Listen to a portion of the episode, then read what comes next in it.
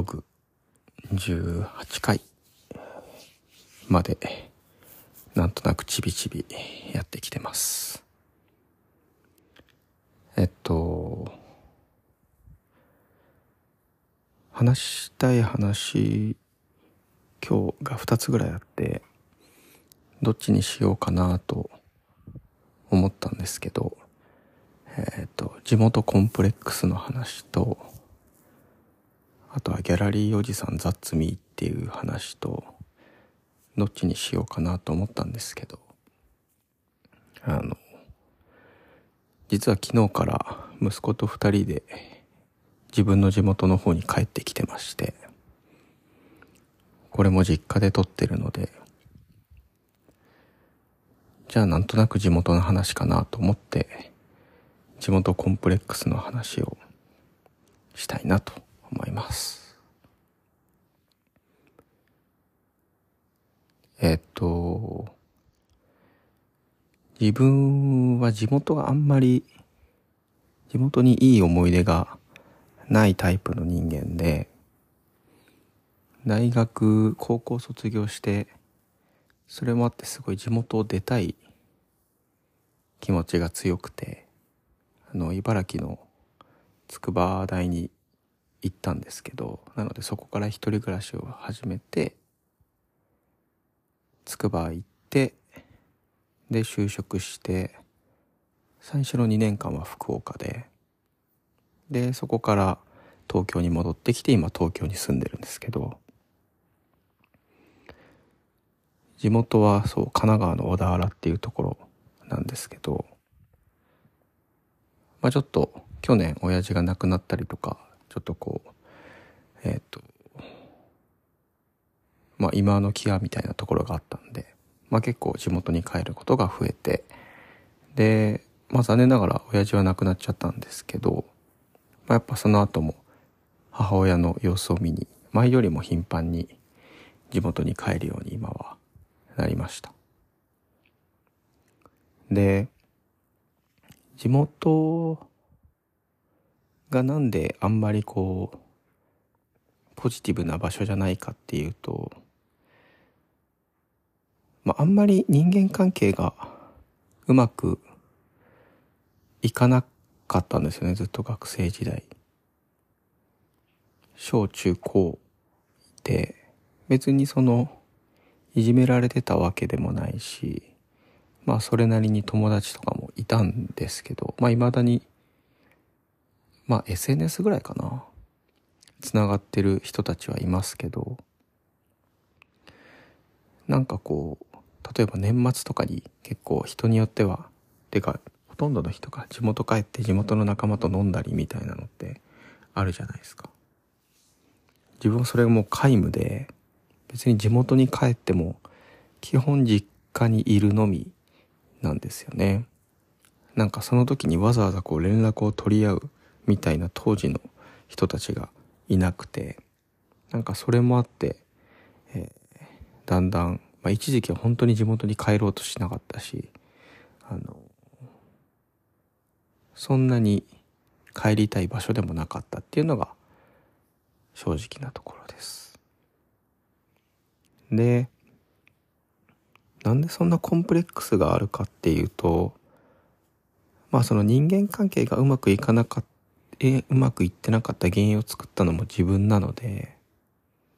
なんかこう誰かのせいというよりかは、まあやっぱ当時の自分もあんまり好きではなくて、なんか後悔とかの方がすごいこうずっとあって、っていう話をしますね。えっと、まあずっと小田原の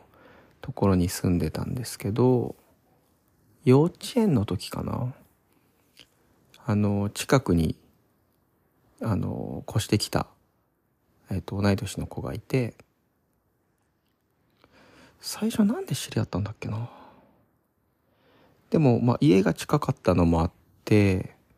えっと、まあ、物心ついた時には結構一緒にこう、幼稚園も行ってたかな幼稚園も一緒だったかな、まあ、少なくとも小学校はこう、一緒で、割とこう、いつも一緒に登校してたりしてたんですねその子と。でどっちが先かどうかも忘れましたけど2人ともサッカーをやっててあの、まあ、本当によく遊んでました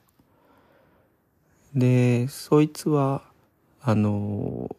割とこうなんでしょうねいわゆるもうどのコミュニティにいてもあのクラスの中心っていうか人気者っていうか別にこびなくてもなんだろう誰しもが気になる存在みたいなのっているじゃないですか一定のあるコミュニティのとこには。で今思ってもやっぱりそういう存在でで自分はどちらかというと多分それの金魚の糞だったと思うんですよね。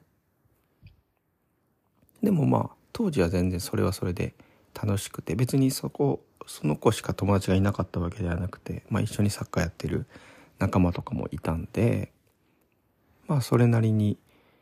楽しい思い出も多分あったと思うんですよね。っていうのはちょっとなんかあまりに地元の人と交流がなさすぎて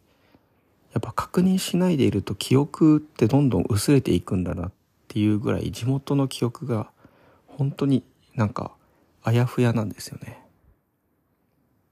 なのでちょっとこうこれから話すこともすごい断片的になるかもしれないんですけどそういうのがありました。で、まあ、ずっとサッカーやっててで別に中学も公立で同じところに行ったんででそこでもサッカー部に入ってやってたんですけど多分中学の時だったと思うんだよなそのまあはず思い出してもなんか恥ずかしいのであんまり詳細は言いたくないですけど単純にその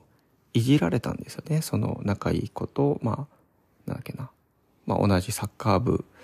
の子たちにいじられてで自分的にはそのなんか嘘をついていじられたその内容がすごいこう許せなかったんですよね。何だったっけな。親とか家族をいじなんかいじられたような内容だったかちょっと本当にそれすらも覚えてないですけどなんかそれにすごい俺がこうえっ、と怒って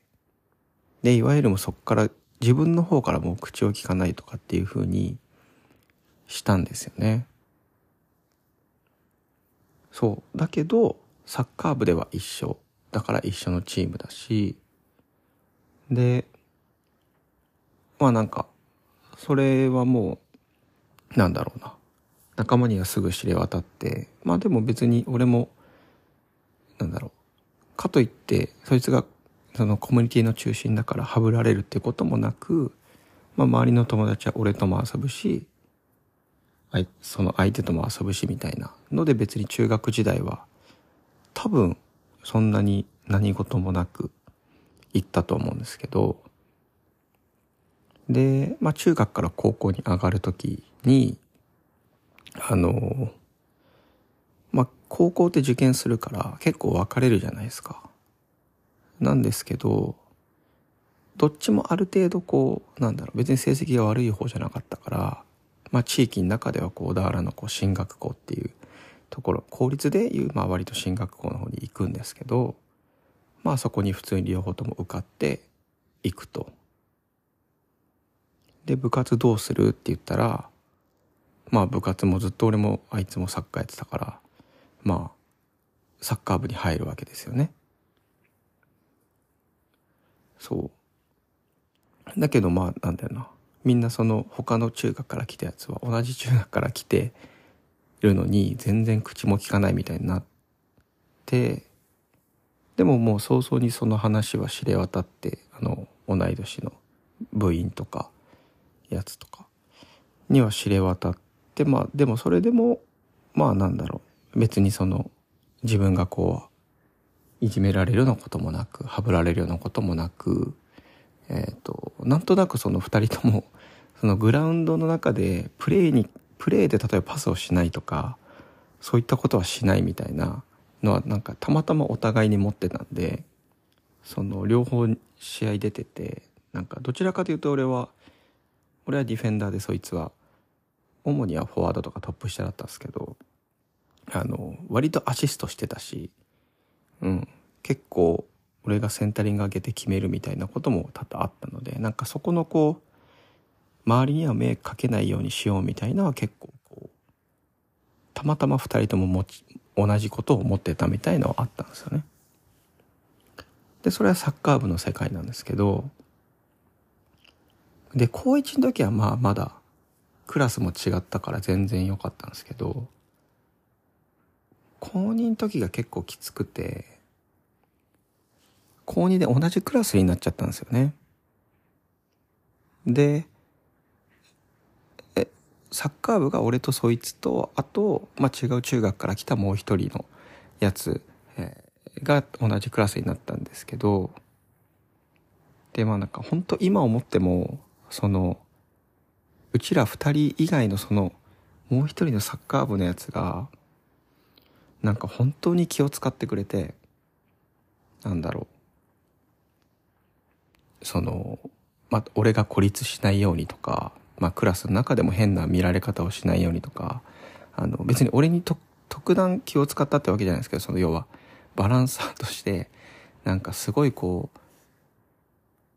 う、なんだろうな。あの、別にその、なんつうのかな。うちらのことがクラスの中心とかでは全くないんですけど、なんかその周りの友達のためにもその波風を立てないようにすごいいろんなとこにこう意識をあの振りまいてくれてたと今であるとめちゃくちゃ思うんですよね。で後にそいつとは俺は同じ筑波大に行くんですけどとかがあったりとかあのして3年時はどう3年時はクラス分かれさすがに別れたような気がするんですけどもそれもちょっと覚えてないですけどあの、あって、で、結局その、まあ、高校の間もずっとそんな感じで、えっと、まあ、口も利かない。ただまあ、サッカー、グラウンドの中では別に普通にプレーをするみたいなのを続けてて、まあ、高校卒業して、まあ、そっから全然、もうしばらく会わなくなるんですけど、なんかやっぱり、あの、すごいかいつまんじゃったんですけど、その相手は高校でもやっぱりサッカー部でも、まあどのクラスに行ってもこう、なんていうのかな。やっぱりみんながほっといても人が集まる存在みたいな感じだったので、なんかこう、その頃はもうなんか、喧嘩をしてるとかじゃなくてもうそういうもの、口を聞かないものだしみたいな、違う同じ空間にはいないものみたいな感じでやってたんですけど、まあどうあってもその、周りから見ると、向こうはこう、まあ中心メンバーで、なんか知んないけどそいつのことを嫌ってる、まあ、クラスの南軍本当にこう、下の部類にいるみたいな感じの自分だったので、多分そこのこう、引け目根性みたいのが多分、その中、ずっとあったんですよね。だからなんか多分こう、ちょっとこうねじ曲がった感じだし、まあ、性格は今でもひねくれてると思いますけど、なんかそういうこう、ちょっとこう、なんていうのかな、下から物事を見るみたいな感じになっちゃったのかなっていうのが思って、で、なんかそのままずっとそのイメージのままちょっと地元に対してネガティブなイメージがあるっていう感じがあります。なんか他にも別に他にもね、例えば音楽やってたりとか、まあ別にサッカー部自体も当時は楽しかったこともあるし、あの、あと何かあったっけな。まあポイントポイントで別に全て毎日がこう陰鬱とした毎日っていうわけではなかったんですけど、なんか振り返ってみると本当にこう楽しかったっていう思い出が少ないし、なんか、なんていうのかな。一言でこう、なんか死者誤入すると、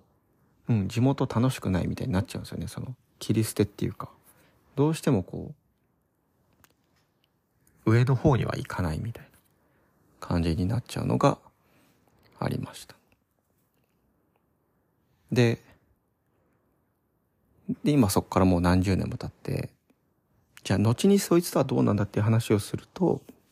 あの、まあ、やっぱり二十歳とか超えて、最初何だったかな、まあ、やっぱりサッカー部の中で結婚するようなやつとか出てきたりとかすると、まあ、結婚式のこう案内とかがあるじゃないですか。だからそれでなんかの時にえー、っとあれはたまたまだったのかな？なん誰かのその結婚式のパーティーの時に隣の席に座ったんですよねそいつと。で、まあその時はもうお互い二十歳超えてたから、まあでも周りはすっごい気遣って、なんかあいつ、酒井とあいつがこう並んでるみたいな、なって、でもちょっと話したのかな？ちょっと話した気がするな。で、なんかそこから、なんか、なんていうのかな。別にいがみ合うことはないけど、まあ同じ空間にいても、まあ多少話したりはするみたいなのがちょっとだけ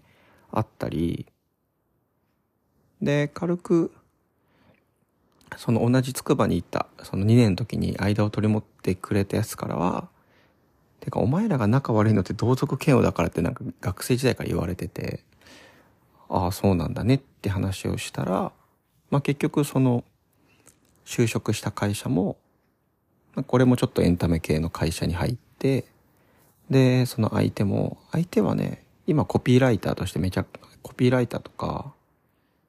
コピーライティングだけじゃないな。まあ、結構そのお店をプロデュースしたりとか、いや、めちゃくちゃ活躍してる人なんですけど、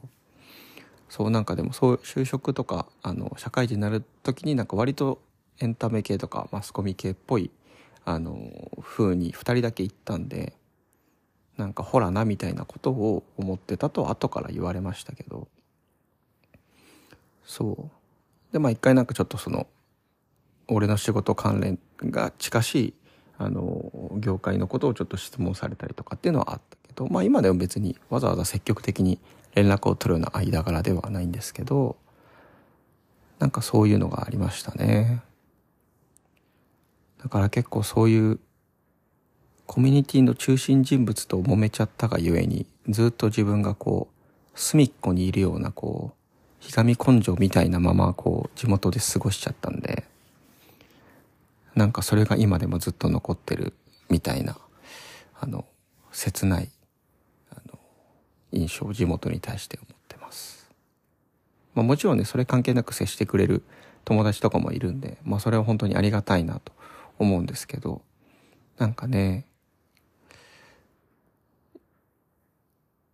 まあ今考えても切ないなと思いますね。なんかそういうのの原体験が割と今の自分のこう根底になんかこうなんかドロッとしたものがずっとあるんだなって思うとなんかもっといいやり方はなかったかいなとかちょっと思ったりしますね。ただの暗い話になっちゃったな。なんかそんなのもあってちょっと地元に対してはなかなかこう足が向きませんっていう話でした。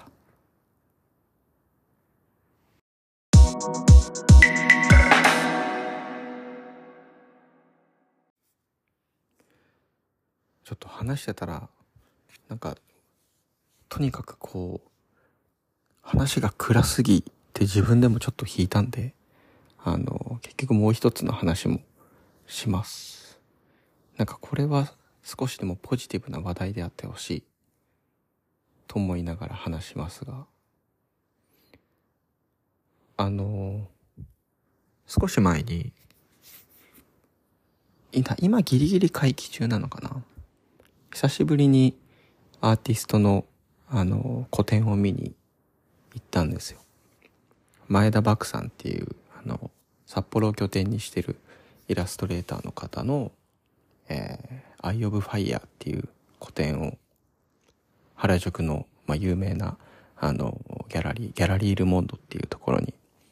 見に行ったんですね。もめちゃくちゃ良くて、あの、それも、なんだろうな。その自分のことを知ってる人はこう、ある程度分かってもらってるんですけど、昔そのワトボクっていうデジタルアーティストを一時期だけエージェントみたいなことをやってたことがあって、えっ、ー、と、個展企画したりとか、アートブック作ったりとかっていうので、まあ、ちょっとそういったことを仕事でやってたことがあったんですね。で、そう、もともとこうクリエイティブは全般好きだったんですけど、いろんな人がなんかクリエイティブを作るっていうことに対しては。でもそれがきっかけに、その音楽とか映像じゃなくても、例えば絵とかデジタルアートとかっていうのの古典とかはすごくこう興味があって積極的にこう見に行ってた時期があったんですよ。なんかちょっとこう一時期は何でしょうねちょっと脅迫観念に近いぐらいあの SNS とかネットで見て気になった古典はできるだけこう足を運ぶみたいな感じに、えー、なってた時もありました。あんまり良くないけどちょっとその何年間何個行ったとかちょっと最後の方は数をあの集めるみたいな感覚であの言ってたのって言ってた部分もあったんでまあそれはすごいこう今思うと反省でもあるんですけどただなんかその当時なんか自分で古典とか制作してやってみて思ったのはやっぱりどんなにこう作品とかアーティストのクリエイティブが良かったとしてもなんかそれだけだと古典で絶対成立しなくてなんかその展示のこうしつらえとかテーマとかあのなんかその空間自体の演出をどうするかみたいなのがあのいかにその実際に足を運んできてくれた人の体験として、えー、どう残るかっていうところにあのすごい影響を及ぼすっていうのを感じてで実際そうやって自分があの展示を見る、見に行く側として行った時にやっぱりがっかりした、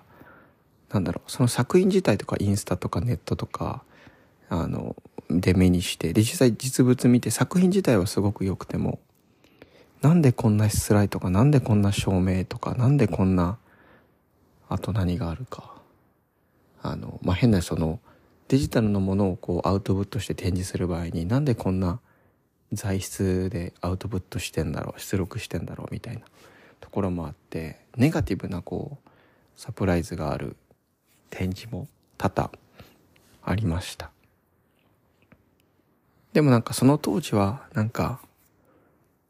いわゆる本当ハエの方のインスタ映えっていうかあのまあやっぱその展示に行ったこととかまあ実際見て刺激を受けることはもちろんあったけどなんかそれそこに行ってる俺みたいな感じでやっぱり行ってたなと思ってなんかそれはすごく今でも反省してるんですけどあのでなかなか当時はその一つ一つ個展に行って、まあ、作品集とかそういったものは買うことはあったんですけど実際のその作品を購入するっていうところは、まあ、実際未だにまだ、えーとできてないんですけどあの今自分の家の中をこういろいろこう良くしようと思って、まあ、家具とかもこう買い、えー、直している中で絶対こうアート作品をその中で一つ買おう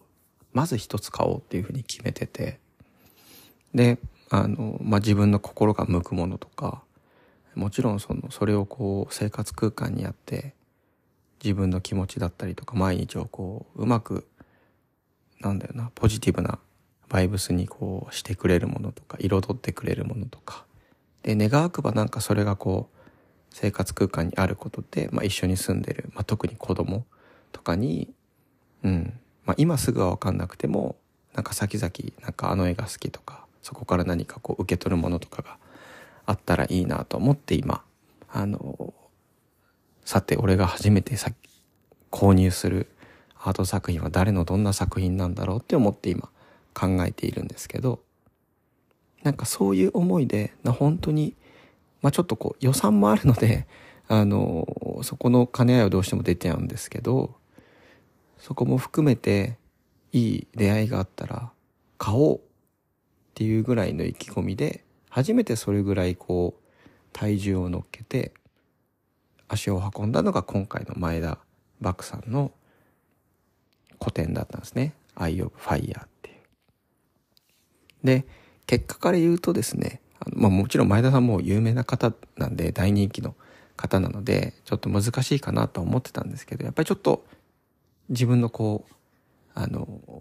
ミニマムな予算ではちょっとなかなか手が出ず、作品を買うには至らなかったんですけど、でも、それさえ叶えば、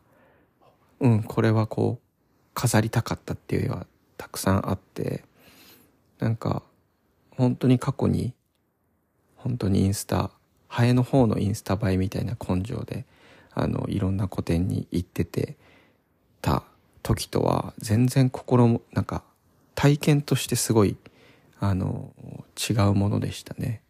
もちろんこう、行動としてはその場所に行って見て、まあ、今回写真は一切撮らなかったですけど、あの、もしかしたら写真撮るかもしれないし、まあ、作家さんがいたらもしかしたら話をさせていただくかもしれないけれども、なんか、もしかしたらこの中のものを自分がこう、お金を出して自分の生活空間に来てもらえるか、迎え入れるかもしれないみたいな思いで見る古典は、うん、なんか、全く違った世界で、で、かつ、めちゃくちゃいい体験でしたね。あの、これが多分実際に、ね、本当にいい巡り合わせがあって、ね、買うところまで行って、それが実際に家に届いて、みたいな、その、その作品がある生活に変わるっていうことまで経験するとまた違った、あの、体験になるんでしょうけど、あの、なんか本当にこういうふうに、まあ、せめて前よりもそういう展示とかに伺ったりとか、まあそこでこう作品を見ることで、なんかその作家の方とかに対して前よりも誠実な気持ちで、あの、向き合えているといいなっていうのは思いましたね。その Eye of Fire っていうのはその前田さんの、まあ、いろんなシリーズがある中でも、なんか、いろいろこう紹介文見ると、コロナ禍にあの立ち上がった、まあ、一連のシリーズらしいんですけど、まあ、主には青い悪魔が、あの、の悪魔のキャラクターがいて、まあ、その彼の目がこう炎のようにメラメラ燃えているっていうモチーフが主にあって、まあ、いろんなあの人物だったりキャラクターの同じく目から、えー、メラメラと炎が燃えている。まあ、それは結構、あの、まあ、モチーフと表現としては炎だったりとかするんですけど、まあ、それがそう魂のようにも見えるし、まあ、また違ったなんでしょうね活力とか何らかのこうメタファーのようにも思うしみたいな感じなんですけどでも全体的には色合いも含めてポップだったりするけどすごい選択もミニマルであの洗練された印象を受けるっていうのが僕はすごい好きで、まあ、ポップっていうか可愛いあのイラストもあってあとはそのメラメラと立ち上る目の炎のところの質感がすごいなんか触ってみたいような質感で描かれているんですよ。あの、前田漠さん。漠は麦って書いて漠さんなんですけど、あの、そうだ、後で説明文にもつけとくので、あの、よかったら、えー、見てみてください。あのなので、まあそのギャラリー・ル・モンドにも何度も僕は足運んだことがあって、まあ本当に有名なギャラリーで、一番結構、なんだろうな、多分ずっとこうされてるんですけど、やっぱブレイクポイントとなったのはリトル・サンダーっていう台湾のあのイラストレーターさんの個展だし、まあそこはエージェントもやってるんですけど、ギャラリーをやりながらエージェントもやってるんですけど、あの、実際そのリトル・サンダーのあの個展も僕は、あれ多分レセプションとかだったのかな。まあでも本当初日に近い時に行った時に、もう本当にもうぎゅうぎゅう詰めぐらいあの人が来てたっていうもう大人気の今もう世界的にも人気の方だと思うんですけどなんかそういう人の作品を目にすることもできたし、まあ、そういう時にやっぱり今と同じような心持ちであの何かこの作品をこう手にしたいとか迎え入れたいっていうような思いであの参加できてたらよかったなと思ったりも少し、えー、してます。あのまあ、せっかくこういうラフにポッドキャストやってるんで、あの、いい縁に恵まれて迎え入れる、作品が決まった暁にはその話ももちろんしたいなと思いますけどあの、まあ、今まで結構こういろんな個展とか展示とかはまあ行ってきましたけどなんかまた一つちょっと自分の心持ちが変わったことであの楽しみ方も変わったし全然行動は一緒でもまた新しい楽しみできたなっていうぐらいあの自分の中では大きいこう変化だったのでなんかそれが今はまだ自分の心持ちが変わっただけですけど実際にもう一つあの新しい、えー、体験にできるまでやりたいなというふうには思ってますね。まあ、友人の夫婦とかでやっぱ同じようにそういうアートとかが好きであのもうそこは何点かこう迎え入れてるあのところがあるんですけどなんかこの前実際に聞いてみたらやっぱ最初は一つこれっていうのがあの欲しくて買うんだけどそれを飾ってるとなんか自然とバランスであっちにはこういう作品が欲しいなとかっていうどんどんこう欲なのかなんかイメージがこう湧いてくるみたいなことは言ってたんでなんかそこにねえっ、ー、と同じような体験をしたいなっていう思いはありますね。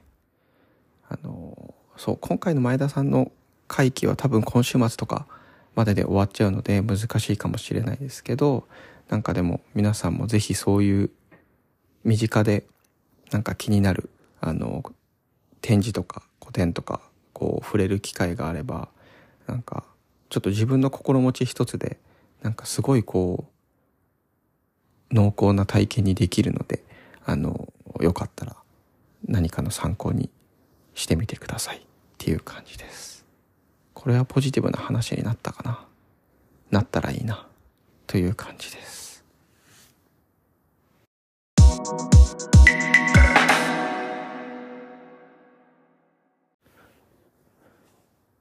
はい。